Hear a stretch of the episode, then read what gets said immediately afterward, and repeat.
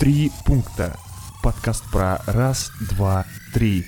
Важные и повседневные темы через призму психологии и юмора. Всех приветствуем, это 20-й выпуск подкаста «Три пункта». Привет, привет, привет, ребята. С вами, как всегда, вот этот парень, который только что говорил. Саш Гавриков и... Этот парень, который говорит прямо сейчас, Гоша Голышев. 20-й выпуск особенный. Мы решили ввести новый формат, который, возможно, будем периодически э, пользовать.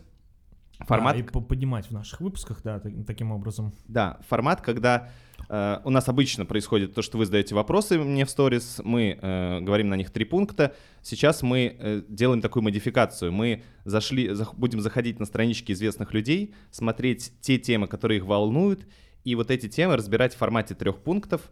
Э, Но при этом вопросы от слушателей у нас остаются. Да, да. мы будем их внедрять вот в такую э, как сказать, структуру. И сегодняшний гость который сам не знает, что он здесь присутствует. Что он здесь присутствует, да. Э, ну что, Саш, кто это? Это Юра будет дуть, дуть будет, Юра. Не, на самом деле посмотрели просто инстаграм э, Юрия Дудя и несколько последних тем, которые э, там его волновали, мы их сегодня разберем по трем пунктам, и в том числе у нас есть вопрос от слушателей, который соприкасается с одной из тем. Да, логично, в них попадает.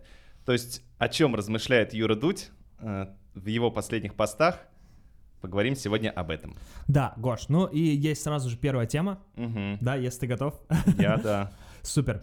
А, первая тема. А, как родители могут поддерживать детей на пути к успеху. А, этот вопрос был взят, сейчас поясним для вас, да, была программа «Вечерний Ургант», где пришел очень известный российский лыжник, по-моему, олимпийский призер, если я не ошибаюсь. Там чемпион всего да, и чемпион, лучший да. лыжник планеты. Я, представляешь, мы Подготовились, да, молодцы, да? Не помню, как его зовут. Не помню, как его зовут. А, Но ссылку прикрепим. Да. И, в общем, он говорил про то, что отец э, периодически делает даже, э, запасается снегом на лето, чтобы его сын, вот как раз этот лыжник, мог тренироваться, и в том числе летом, и делает такую зимнюю трассу. То есть он прям сохраняет снег до лета. Да, то есть в этих погребах я от этой истории, кстати, Саш, был вообще в шоке. Да, да. Я даже да. не представлял, что такое возможно. Что, возможно, снег, да, не в холодильниках. А потом я подумал, что реально вот это вот папа, который действительно э, я думаю, что он давно делает, это не сейчас, да. когда он э, уже чемпиона делает. Мне видимо, кажется, когда... да, с самого, самого начала занятий. Ну, может быть, не с самого начала, но с какого-то периода, да. да. Ну, в общем, такой вопрос. Как родители могут поддержать детей на пути к успеху? Гош. Угу. Да, и первом пункте я вообще хотел поговорить, э, Саша, знаешь, о чем? О том, как вообще можно поддерживать детей. Давай, давай. И тут несколько, мне кажется, важных моментов. Вот представь себе, когда ты составлял первое резюме, помнишь? Там есть, да, так, там да. есть такой пункт личные качества. Да, да, вот. да. И, и, честно говоря, мне кажется, там многие пишут, ну что-то такое, знаешь, скопипастили из чьих-то резюме, потому что... Слушай, а я вот, кстати, честно про себя писал, никогда да? не, никогда, вот, сколько раз обновлял резюме, никогда не... А я вот э, помню, э, я сейчас так не делаю, никаких личных качеств не пишу, если uh-huh. у меня ну, в моем резюме сейчас нет ничего такого, но там скорее то, что я умею делать или мой опыт. А вот тогда э, в моем первом резюме это, э, резюме это было, и я помню, для меня это был большим таким Общительный. Ох, а что бы написать, что бы написать. И вот первое как раз в этом, э, как поддерживать, я думаю о том, что родителям важно говорить детям не просто «ты молодец», mm-hmm. или «ты супер», или «какой хороший у меня сын», это все, конечно, здорово, но... Э, Использовать клад... какую-то конкретную похвалу, то есть... Да, то есть отмечать, э, я так назову это, сущностные характеристики, то uh-huh. есть конкретные характеристики. Например, слушай, ты вот сегодня так э, здорово вот это сделал, это прям было, ну, проявила ответственность. Или ты знаешь, я наблюдал за тобой, видел, какой ты смелый. Или... Ты сегодня так втащил этой восьмилетней девочке, молодец. Какой ты храбрец, сыночек. Вот, ну да, то есть э, именно отмечать сущностные характеристики, мне кажется, это важно, потому что это, правда, дети, ну, слабо себе представляют, какие они могут быть, э, какие у них могут быть проявления. А то, что они то, что сейчас сделали, им кажется просто так, а это, оказывается, ответственность, а это, оказывается, смелость и так далее. И это все откладывается, и Почему я про резюме заговорил? Потому что потом э, как раз То люди... Подчеркивает что, что-то конкретное в действиях да, ребенка. и люди сознательно потом могут что-то написать, а не ага. выдумывать про себя, какой я, оказывается. Ой, я круто, я, оказывается, круто Я молодец. Да, девочек. Я молодец, написал в личных качествах. Да, и вот э, как раз возвращаясь к примеру с отцом и лыжником, э, мне кажется, одна из главных таких функций родителей и главных задач — помогать э, детям создавать условия для деятельности. Мгм. Ну, то есть не делать вместо детей, а, а вот скорее сделать, создать такие условия, в которых ребенок Ребенок может сам творить. к этому, да, и сам, сам сможет это восп- ну, реализовать. Да, да, Да. да. То есть э, вот я подумал, что э, древняя такая традиция с приданым, Мгм.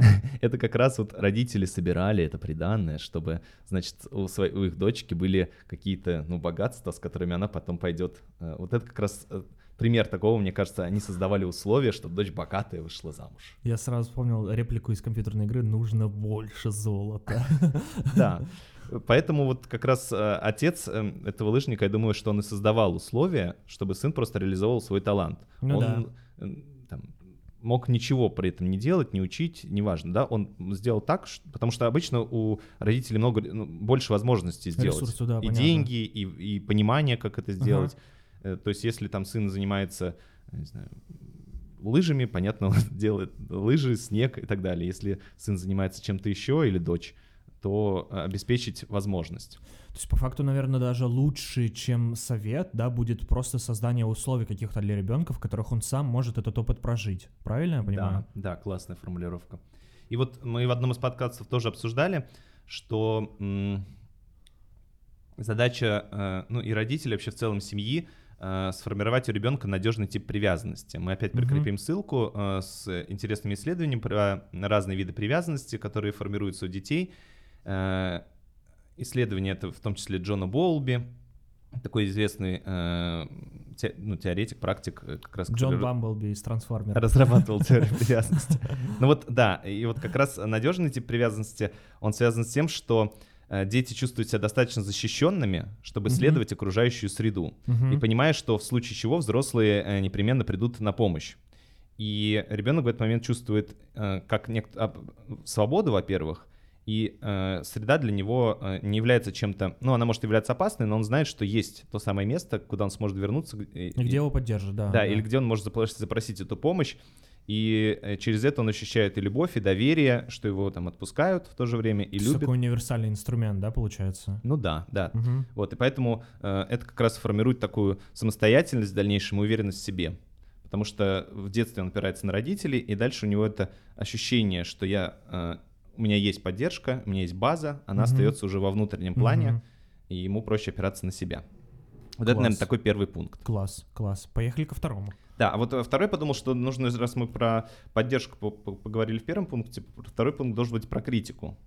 Ну, потому что э, как поддерживать можно, может быть и критикой, наверное. Мгм, Правильный, наверное, критика. Да, я вот как раз хотел про это порассуждать, потому что вообще, э, э, ну, критика, мне кажется, Саша, вот как ты думаешь, э, это такая странная штука. С одной стороны, все понимают, что она может развивать, а с другой стороны, она может отбивать всякую мотивацию. Энтузиазм, да, убивать Мгм. просто напрочь. И она может, ну, наверное, быть разрушительной даже для Мгм. ребенка, э, как раз А влиять что, на... в- влияет подача или как, как лучше? Ну вот э, про это сейчас, мне кажется, чуть попозже я хотел сказать. Знаешь, вот мо- моя ключевая мысль была в том, что я вообще задумываюсь, насколько родителю нужно критиковать ребенка, Мгм. э, потому что, в принципе, э, что мы можем дать как родители ребенку? Ну, свой опыт. Да. Но если мы передаем свой опыт, то есть э, нашу базу знаний, понимание, как лучше сделать, чтобы чего не случилось, но одновременно мы передаем и свои ограничения. То есть мы поняли, что вот так можно, а так нельзя. Но это для нашего опыта так логично.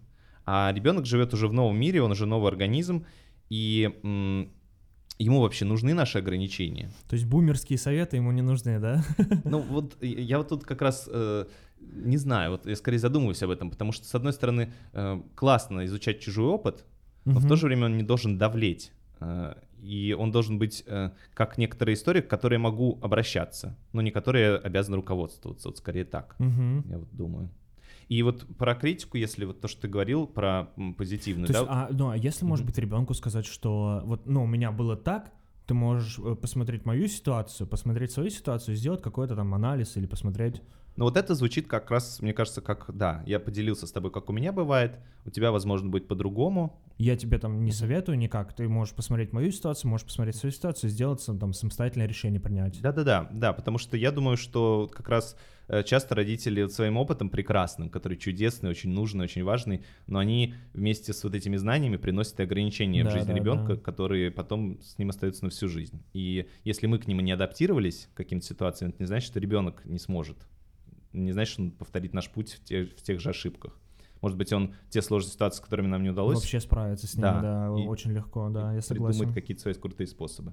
Класс. Вот, и я вообще подумал, что, э, как в первом пункте мы говорили, что хвалить нужно сущностно, и э, критиковать тоже важно, разделяя э, человека, вот его личность, угу. скажем так, его э, целостность и, и его поступки. в моменте, да, угу. в этом. Угу. Да, потому что, э, ну, к сожалению, наше восприятие часто э, схлопывает эти моменты, если говорят, слушай, вот то, что ты сделал, э, это получилось плохо.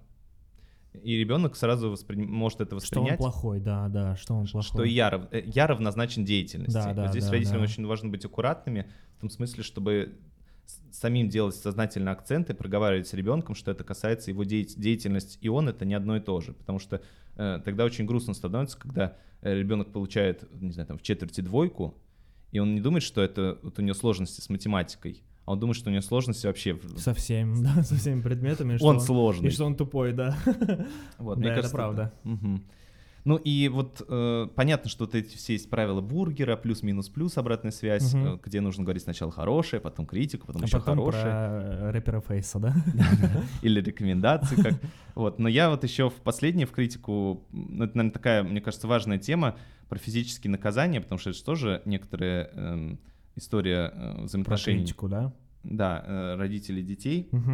Вот, и я просто тоже прикреплю статью, Э, интересное исследование про влияние физических наказаний, э, потому что вообще, ну что это такое? Это э, я хочу ребенка как-то исправить, исправить его поведение или взять контроль над поведением ребенка, поэтому я там его могу наказывать. Но это вот кажется ничего страшного, но на самом деле по многочисленным исследованиям телесные наказания, они влияют очень сильно и на самовосприятие, и самооценку, угу. и вообще отношение к другим людям в дальнейшем, и способность вообще эти отношения строить, э, и на очень классный Мне кажется, это может и сказаться и на самих родителях в дальнейшем. Да, есть, потому да. что э, есть исследования, опять же, которые подтверждают, что э, наказание ребенка, допустим, э, в, воз, в определенном возрасте, в 3-5 лет, они потом очень сильно отражаются на его агрессивности в дальнейшем и э, на появление в том числе аутоагрессии, которая выражаться может там и в зависимом поведении uh-huh. от всяких препаратов и так далее. Ну и вот э, факт, который я просто хотел э, сказать, мне кажется, он немногим известен, но что правда, э, физическое наказание, то есть боль, это в любом случае боль, это нужно понимать. Как бы там ни говорили, что я его слегка шлепнул или слегка дал подзатыльник, это, ну, извините, боль. Ну, мне кажется, это еще такая, знаешь, демонстрация типа превосходства немножко своего. Да-да-да, сто процентов. Такая игра в бога, знаешь, да, я тебе, да. вот тебе... Я тебя породил, я тебя и убью. Да, ты нагрешил, я тебе вот э, кару послал с небес. Вот, и... Э, Вспомнил почему-то Стас Михайлов с крестом на шее. Думаешь? Очень ярко сейчас визуализировал себе. И вот как раз про то, что наказание физически влияет на развитие отделов мозга. То есть э, там э, сложная гормональная цепочка, но в итоге, э, насколько я помню из надпочечников, выделяется в том числе гормон кортизол, который при накоплении да, если при достаточно частых физических наказаниях его скопление в организме, оно влияет на развитие некоторых отделов мозга, например, на развитие гипоталамуса, там, на количество серого вещества вообще, угу. и, соответственно, там э, дальше это проявляется в развитии речи, и, и памяти, и внимания, и так далее, так далее, так далее. Угу. Вот, то есть потому что это важно понимать. Вот просто, ну, тут причем не только телесные наказания, но это вообще стрессы, которые происходят у ребенка в жизни. То есть это может быть крик, это могут быть постоянно какой-то, ну, такой внутрисемейный буллинг. Вот, потому что, ну, я пытался, знаешь, найти какие-то плюсы телесного наказания. Такой размышлял, думаю. Ну, ну давай по-честному, Гош, их нет, мне кажется. У нас же там, э, мне кажется, в России не так уж сейчас сильна тенденция, что наказывать э, физически нельзя. Вот, да, там моя позиция, да, что нельзя, да. но я думаю, что очень многие говорят, да ладно, ремешком-то можно. Вот, но вот единственный, знаешь, какой плюс, который я нарыл, это то, что... Жену свою завяжи и накажи ремешком. Да, сейчас актуально, да, у нас среди последних событий. Ну, в общем, э, что единственное, что это может быть, что мы просто э, приучаем ребенка немедленно реагировать на, ну, немедленно слушаться нас. Вот это какой-то, ну, как блин, тут не кажется, послушаешься? Я, я сейчас представил, что нам в комментариях напишут, вот вы терпилы, блин, вы кому, вы чё? А мне кажется, это так правильно, что, ну, угу. ну, ты же хочешь, мне кажется, ну и нормального отношения, да, ребенка к себе и какого-то mm-hmm. уважения. Зачем ты его будешь наказывать, да, показывать, что ты вот такой здесь такой властелин, весь такой классный, который ты можешь в любой момент просто его взять и ударить. Ну что ну, это? Это, мне кажется, это неправильно. Да, но знаешь, а у меня э, из, из таких вот э, типа метафор, которые понятны, мне кажется, всем, э, наступает же возраст, когда родители перестают наказывать физически. Типа, ну все, ты большой, теперь ешь как бы. Теперь я могу получить в ответ. Да, обычно такие как раз мотивации. Но для меня нет разницы, там, почему после 15 ребенка нельзя бить, потому что он тебе может уже в ответ там а, ответить, а почему трехлетнего можно? Вот для меня там разница, я вот не понимаю, ну, почему, потому что почему взрослого человека нельзя да, бить, да. а маленького можно. Вот э, для меня это просто факт, который я не понимаю, как можно спорить. Блин, я сразу вспомнил в школьное время, э, играл в World of, World of Warcraft, и э, мы сидели с чуваком э, в скайпе, и, и он прям в скайпе было слышно, как он дрался с отцом. Реально, да, пришел я с вырубай, он говорит, ты пошел ты. И, в общем, да, и они там прям звуки драки были. Драка и в игре, и драка... Драка и в игре, да, и драка... О, ну да. В общем, э, это что касается критики. Угу. А третий пункт он про исследование, как раз возвращаясь к теории привязанности, интересно, что как раз э, дети, у которых сформировались доверительные отношения, отношения э, с родителями, у них э, значительно больше способностей к проявлению своих творческих э, способностей, mm-hmm. да, немножко тавтологии в наш эфир, э, у них больше э, как раз агрессии, но которая выражается не в эм, насильственном поведении, а в позитивном ключе. То есть они там больше свободны в своих действиях, э, свободны от предрассудков, э, стремятся к чему-то, готовы там рисковать. Э, и они же больше проявляют гибкость э, в общении, меньше нагружены всякими стереотипами, mm-hmm. что можно, что нельзя. Mm-hmm. Э, ну и, соответственно, что повышает их способность к творчеству в целом.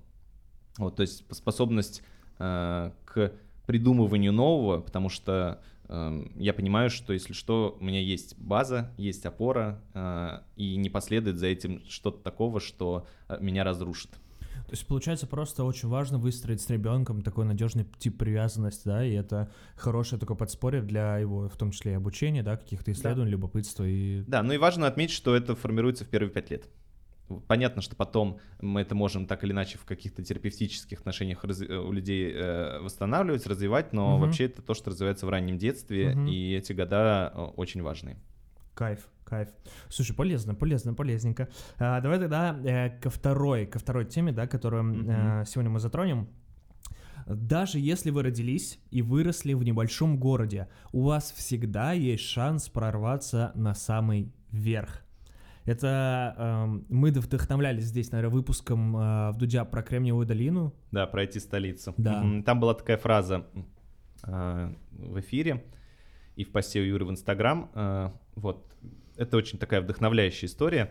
Я подумал, что в первом пункте он такой коротенький, понятный. Вот, э, мне кажется, многие, э, не знаю, насколько это стереотипно, но я лично тоже так, наверное, склонен думать, что очень часто э, люди, которые приезжают в Москву, угу. из маленьких городов, у них, правда, более, э, больше ощущение потребности и они более активные, потому ну, что... Ну, понятно, потому что деньги нужно заработать на съем квартиры, mm-hmm. а съем квартиры это нужно там еще покушать что-то, еще куда-то сходить, mm-hmm. и поэтому, ну, э, восприятие там финансовое, да, понятно, что у них, ага, ну, значит, нужно больше получать. Да-да-да, через пять лет, если у меня ничего не получится, я еду назад. Да, да. А не поживу еще пару-тройку лет у родителей, все будет нормально, да. Вот это такой первый пункт. Я думаю, что, правда, в этом смысле шансы, естественно, есть, и иногда и выше, чем у тех, кто э, стабильно, находится в стабильных условиях изначально. Вот, а второй пункт, он про э, жизнестойкость, есть такой термин. Опять же, это тоже формируется в раннем детстве, но э, это такой социальный навык больше, то есть его можно развивать. И особенно хорошо он развивается в подростковом возрасте, то есть такие жизнестойкость — это вообще убеждения человека, э, которые помогают ему в стрессовых сложных ситуациях оставаться активным угу. э, и э, ну, двигаться, что ли, дальше. И у него есть три составляющие, прям коротко. Есть такой один, одна составляющая вовлеченность, то есть это то, что м, человек э, при, э, ну, остается вовлеченным, что бы ни происходило. То есть э, он не прерывает контакт. Он, если возникает сложность, он с ней контактирует, он вовлечен в процесс, Мгм. и ну, дальше это во что-то превращается. Не обязательно в позитивное, но тем не менее вот, это, вот этот навык вовлеченности позволяет ему э, ну, не замирать, не убегать, а рассматривать то, ш- То, ту что сейчас происходит, да, как Мгм. типа возможности, ну, он видит как бы пути выхода, да, там, Мгм. если что. Да, вот вторая история — это контроль, про то, что, э, правда, у меня есть э, ощущение, что я могу влиять на результат, на происходящее. И противоположность этому ощущение беспомощности. И Вот как раз э, один из навыков жизнестойкости — это ощущение контроля над ситуацией. И третье — это принятие риска.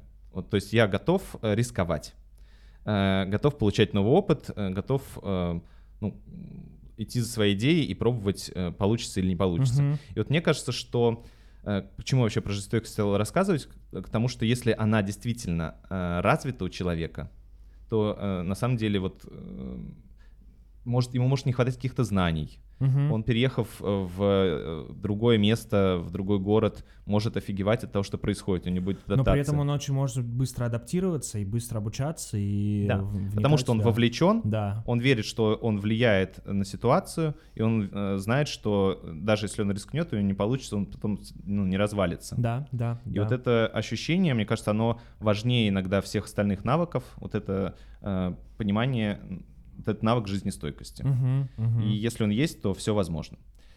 Ну, а если нет, его надо развивать. Ну, а третий пункт, я подумал о том, что нужно все-таки поспорить. Было бы круто, если бы нам в будущем задали вопрос, а как развивать жизнестойкость. Э, мы, кстати, э, там минутка пиара э, в организации, с которой я работаю, творческие мешашники, мы написали программу, кстати, для детей-сирот по жизнестойкости. Как раз для них это очень важно, потому что, ну, у них жизнестойкости не так много в жизни.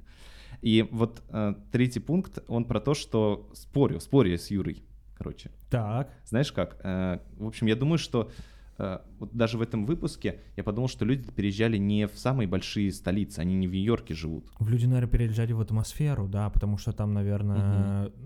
Ну да, это же не самый большой реально город, это же вообще прям как какой-то район. Да, и я подумал, что вот, э, может быть, и не нужно иногда переезжать в большой город. Самое-то главное, что э, чтобы ты находился в месте, где есть возможность для самореализации.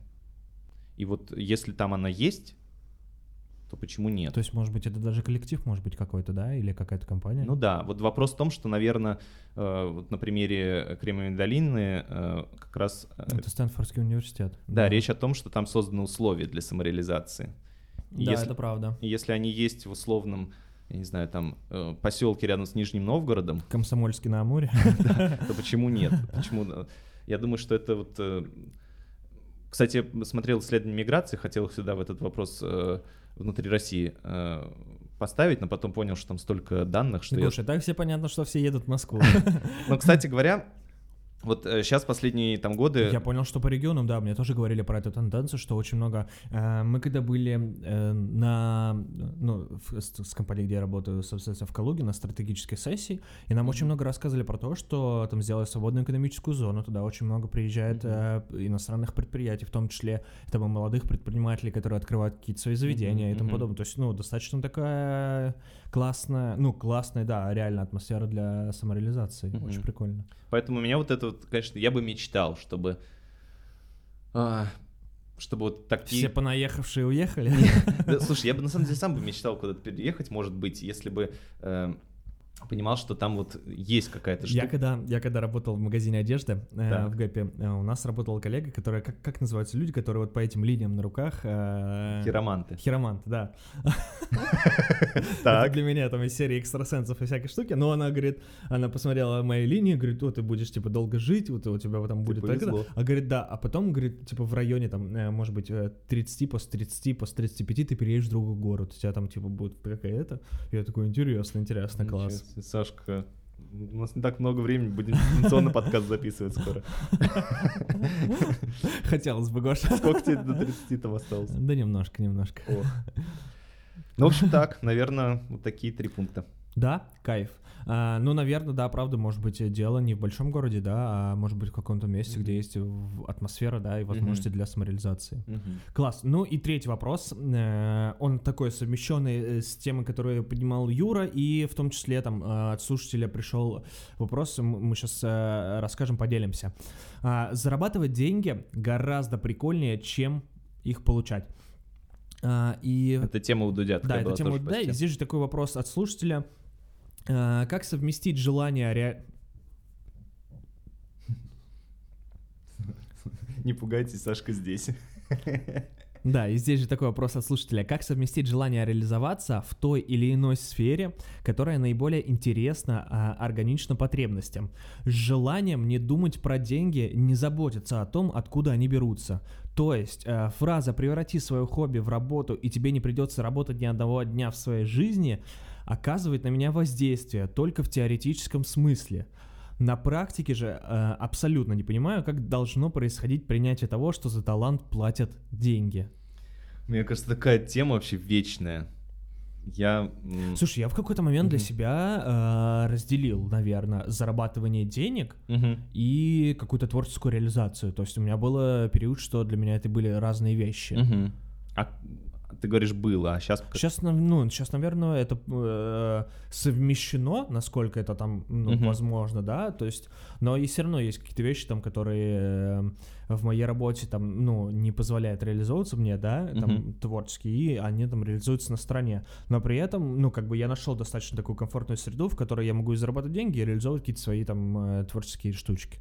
Как, вот, давай просто мини-статистика, как ты думаешь, сколько ты Э, к этой ситуации шел? Ну, типа, сколько лет тебя заняло? О, вот? Гош, наверное, может быть, 8, 8 лет, наверное, угу. да, 8, так, постепенно 7, 8, шел да. от, от, от просто хобби или каких-то мелких подработок к работе, которая да, деньги? Да, да, да, да, вот, наверное, все там э, с первого, со второго курса угу. пошло анимационная сначала деятельность была, потом, соответственно, там э, лагерная и началась ивент деятельность, и угу. потом все это, все это, хотя учился я по факту, да, на экономиста, вот, угу. поэтому вообще что-то такое для тебя уже далекое, да?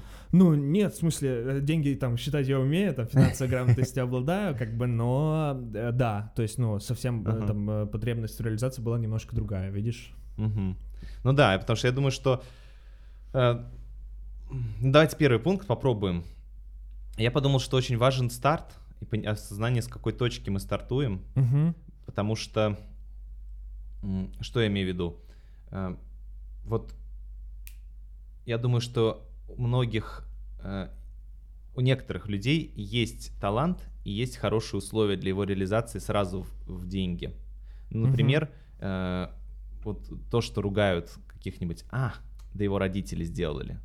Ну, то есть, правда, у него были родители, которые помогли ребенку достаточно быстро стать, э, монетизироваться. Ну, это часто встречается в каких-то творческих историях, да, когда э, там ребеночек пел, пел, пел все детство, потом родители в определенном возрасте, 18, там, вложили из него бабками, вот, и бац, он там вырос, да, или какая-нибудь там Билли Айлиш, которая вот в подростковом возрасте уже фигачит свой талант, да, из-за него зарабатывает э, деньги. Да, да. То есть, да. ну, вот, видимо, э, есть какой-то процент людей, у которых или есть условия базовые в жизни, от, отлично подходящие для этого таланта. Просто если, допустим, э, тот же ребенок в, в актерской среде, там, в певческой среде, он хочет стать не, не вот в этой сфере, а он хочет, не знаю, стать физиком, то там mm-hmm. они его вряд ли поддержат. Его талант будет развиваться, ну, как-то... Э, а, сложнее, наверное, чем это могло бы быть, э, если бы он родился в семье физиков-ядерщиков. Да, и вот здесь очень поня- важно понять, с какой точки стартуете, потому что мне кажется, что если таких условий нет, то придется их формировать вокруг э, себя достаточно долгое время. И здесь хватит ли... Но здесь, мне кажется, еще в том числе много же от родителей, правда, зависит, да, угу. как они, как они как раз вот собрали наследство. Да, да? Не, не то, что собрали наследство, а как они, да, какие условия сформировали для э, вот то, что мы говорили как раз в первом угу. вопросе обсуждали, это же супер важно, мне кажется. Ну да. Ну, а еще очень, конечно, я понимаю, что в этом смысле, э, вот переходя ко второму пункту, очень, очень важны амбиции, потому что э, а Пинки что Брейн, что мы будем делать сегодня? Да. Попробуем захватить мир. Ну, то есть, что вы хотите иметь прямо сейчас? Вот Пинки, а, вот есть... ты Брейн, вот Пинки, вот ты Брейн. Если Брейн не гений, то Пинки туп как пень. Хоть смейся ты, хоть плачь. Вот пинки, вот пинки, вот и брейн, брейн, брейн, брейн. Мультик из детства. Саундтрек. Вот, потому что мне кажется, что вот есть периоды, когда люди реально готовы работать э, там бесплатно или за маленькие деньги, но вкладываться в свою мечту. А возможно, ну вот, допустим, у меня какая была ситуация. Э, я в 20 лет пошел работать психологом в школу. И у меня зарплата... Я пошел работать на полставки, то есть я был... Ну, целенаправленно ты... Да, я хотел развиваться как психолог э, и понимал, что я никакой психолог в 20 лет на третьем курсе института. Э, что-то я, конечно же, умел, пару диагностик проводить, но, э, ну, нет, на самом деле, конечно, там нормально научили, еще у меня колледж был до этого, но все равно это, конечно... Но я понимал, что куда-то я не могу, меня не возьмут э, высокоплачиваемые места. Э, и я пошел в школу на полставки за 2 500. У меня была зарплата 2 500. Но мне-то нужно было как-то э, жить. Да. В 20 лет все равно 2 500 э, это а, а на свиданку кого-то сводить. Вот тебе и все. Как там было где-то... Одни презервативы чего стоят, да? Конечно. Ты видел, сколько стоит 12 штук? Вот. И... Э, Многовато будет. И я помню, что у меня была степуха 8. Прикинь, у меня там была повышенная хорошо. То есть степуха была сколько-то раз больше зарплаты. Ну и что мне приходилось делать? Э, мне, в принципе, это было интересно. Я подрабатывал свадебным ведущим. О, вот, то есть у меня там были какие-то э, тоже дешевые заказы, потому что я все равно 20 лет такой ну себе ну, ведущий. Да, да, да, да. Там за 5 тысяч, за 10 я что-то там работал, э, вот, но тем не менее. Демпинговал как мог, да? Да, одна свадебка это как минимум в два раза больше, чем, ну, зарплата, чем зарплата в месяц. в школе, да. Вот, и поэтому э, вот это для меня было... Хотя коза, лось, бы, да? Два животных назвал, бы частица, правильно? Поехали бык, дальше. Казалось, бык. Коза, лось, бык, да? Да, и в общем, я думаю, что для меня тогда вот э, тоже э, было очень много соблазнов. Вот пойти у нас э, ребята, мои однокурсники работали... Пойти работать в эскорт. Не, работали в салонах связи, а, знаешь, а, там, да, да, э, еще где-то. У них была зарплата, ну, там, двадцатка, тридцатка, ну, что-то такое. Вот более-менее... Блин, да, но при этом у тебя был уже очень важный опыт, наверное, да, который... Да, но видишь, тогда мои амбиции, и потом у меня было очень много соблазнов, знаешь, э, типа свалить, потому что звали в какой-нибудь там бизнес-тренинг вести, да, да, это да, тоже да. типа около психологической истории, и там сразу я понимал, что 40, 60, 80 тысяч, сразу может взять ипотеку, ну, короче, да, вот эта вся история. Да, да. А, и, а, а я там нет, вот, и, для меня очень было э, сложно таким жизненным выбором отказаться от каких-то амбиций прямо сейчас, э, вот, ради того, что хрен знает, что будет.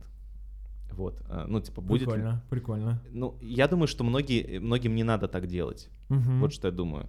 То есть я... Если есть возможность захватить сейчас, лучше захватить, да? Да, и я вот до сих пор не знаю, это, это мне нравится то, что сейчас происходит. Да. Э, но если бы я тогда э, ушел бы зарабатывать э, большие деньги, возможно, стабильные, сейчас бы было бы по-другому, да. Да, я не угу. знаю. Но вот это был какой-то выбор. Ну, мне кажется, это в целом, Гош, мне, если так по-философски рассуждать, мне кажется, из этого и в целом выстраивается жизнь наша, да. Мы всегда делаем какой-то выбор. Угу. Ну и в любом случае мы потом можем понятно проанализировать, что, блин, а вот если бы я пошел туда, сейчас бы было, может быть, по-другому. Но как бы выбор-то сделан, понимаешь, и. Да, поэтому амбиции, вот прямо здесь сейчас амбиции про будущее, мне кажется, очень сильно влияет. И, и если у вас есть э, возможность э, жить... Проанализировать. Да, жить, э, не думать о деньгах, а э, ну, жить... Да, реализовываться, да, там, где вы хотите, не задумываясь, да, это круто. Вот, ну или потихонечку, вот, наверное, как у меня получилось, развивать свое, ну, типа, хобби или свою мечту, угу. развивать ее э, параллельно где-то э, зарабатывать деньги, вы тоже будете двигаться ну, медленно. Ну вот да, да, как раз таки я про то, что я говорил, что я разделил немножко какой-то момент там, да, творческую реализацию да. и э, зарабатывание. То есть... Хотя, слушай, меня вот столько вдохновляло идей, э, ой, историй, я не помню, э, какие-то истории музыкантов, что э, я интервью с кем-то смотрел, что он, э, они стартанули, рванули тогда, когда уволились. Угу. Вот типа, я уволился, мы ушли просто на месяц писать альбом, э, жрали дошики, даже доедали запасы и понимали, что если что, ну все. То есть мы ушли в никуда. И они в этот момент взрывали. Но я думаю, что, конечно, так получается, во-первых, рискнуть так могут не все. Ну да. Во-вторых, э, э, не все готовы столкнуться с разочарованием, а что, если ни хера не получится? Ну, в-третьих, нужно сделать нормально, да? Да, а в-третьих, да, поэтому этот путь вообще, не, не, мне кажется, вообще не для всех. Очень рискованный, наверное. Mm-hmm. Да. Я даже не знаю, эм, нужно ли так поступать. Вот для меня вообще Это Ну, оставим это, наверное, на мнение слушателя, Да, да? Давай да. я предлагаю так сделать. Ну и третий пункт, последний. Да, тут вот такой вопрос, мне просто э, показалось, что э, за талант платят деньги. Блин, мне еще на самом деле хочется про это поболтать, куча Давай, всего. давай, давай, поболтаем. Я Ну ладно, третий пункт у меня, знаешь, что записано? У меня записано, а нужно ли вот этот реально талант переводить э, в работу, переводить свое хобби в работу?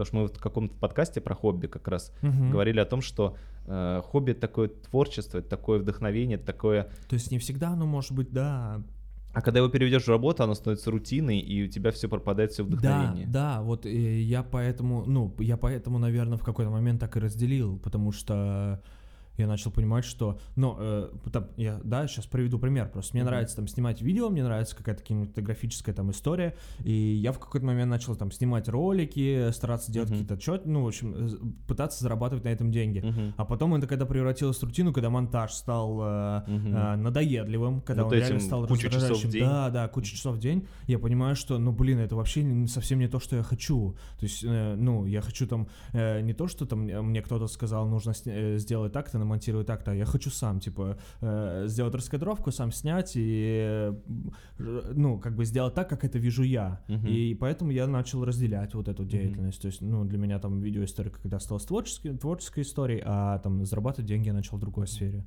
Да, и вот когда э, бывает круто, когда потом вот это вот э, творчество вдруг совпадает со спросом. Да. Если, да.